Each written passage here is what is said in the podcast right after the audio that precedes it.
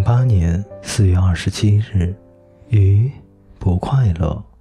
我知道，开始冷了，电褥子也满足不了我。我需要的不是笔记本，是有棉被的桌子暖炉。想要挖一个不深的洞，带着不二进去冬眠，夏天再出来，或者至少我能回国的时候再出来。零八年四月二十八日，给的比要的多。他妈的，没有文学小青年那么高产，却染了一身文学小青年的坏毛病。最近心情不好，大片恍惚，想哭。怀孕了？操！动作速度延迟二点七秒，思维逻辑度。降低百分之三十六，写作积极度减半，对事物的热度为零点八，沟通欲望接近于零，唯一需要的就是热。无棱角不放光体，热开水和地下的洞。心里有本小说，美好的如琥珀样晶莹剔透。我知道你会喜欢。我也想和你分享，可是它粘在心里的。当我想把它讲出来或者写出来的时候，就觉得自己自己哑巴了。也许我需要一个盖，把我盖上，然后然后在里面放屁，放美酒，放几滴纯洁少年的泪水，放草莓汁，放酱。放点宽容和善良，再放少女的黑发、素颜、长睫毛，它们加起来使劲儿、使劲儿又安静的发酵，说不定琥珀就脱落了。我要把它放到美术馆，那时候就算是冬天，我也不会觉得冷。如果是夏天，就带上我爱的那个小傻瓜去旅行。阳光充足的三千尺高，我突然明白了，我不能坐在悲伤的你旁边。零八年五月二日，后怕，今天差点挂了。前几天工作排在一起，结果有个论文一直都没写，今天交作业，昨天晚上开始突击，看到最后，眼里的英文都变成了字母。一点也召唤不出来它的意义。好在晚上四点左右总算写完了，赶早上七点十五去学校交作业。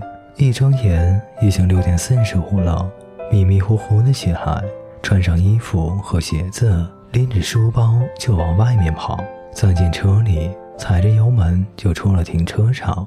我住在半山腰，去火车站的话要越过山头到另一边。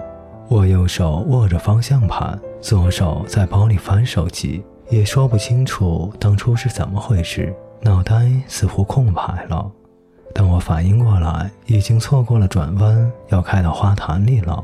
于是我使劲儿地往右边打方向盘，结果“咣”的一声撞到了路灯上，玻璃一下子都碎了。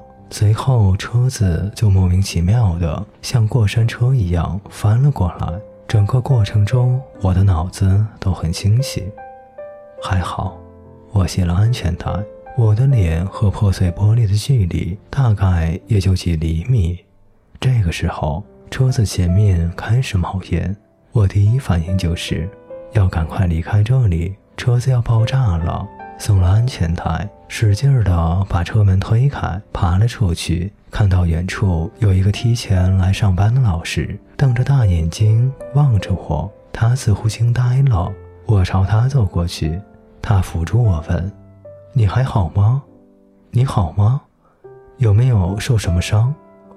我说：“我没事，就是脑袋撞到车顶了。”他说：“应该送你去医院。”我说：“不用，我应该没事儿。”估计这个老师也不知道如何是好，所以打电话给警察。大概十分钟，警察就来了。看到被撞倒的路灯，还有我大头朝下、已经破烂不堪的车子，一脸震惊的表情。他们问我是不是喝酒了，我说没有，我就是昨天晚上写作业写到了很晚。警察又问我当时有没有超速，我说没有。后来做了酒精检测，警察打电话叫来了拖车。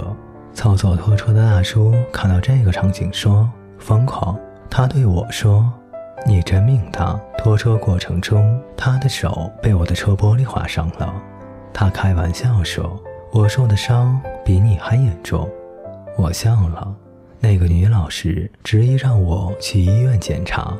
她说：“我不可能什么事儿都没有，可能是内伤，我自己感觉不到。”我感谢了他，说不用，谢谢他早上的帮忙。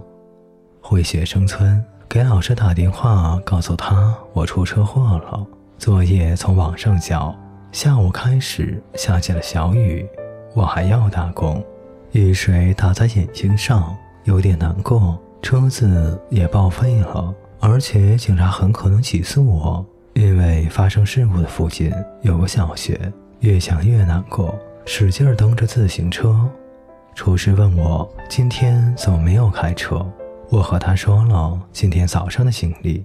他说你疯了，早上出车祸，晚上还来工作。我说不来不行，因为没有人顶替我。再说。我没怎么受伤，晚上工作完回家，Tony 说：“我载你回家吧，自行车就留在这里，回去好好休息。”晚上回家以后，自己一个人冷静下来，才反应过来这一天的经历，脑子里回想着翻车时候的场景，开始不由得打哆嗦，控制不住的颤抖。给我妈妈打了电话，妈妈在电话那头静了一会儿。说你好不好？你好吗？我说没事儿，安抚了一下她，她说给自己煮点面条吃，好好睡觉，别害怕。我躺在床上想，但愿是大难不死，必有后福吧。可是还是想要感谢上面的人，谢谢您。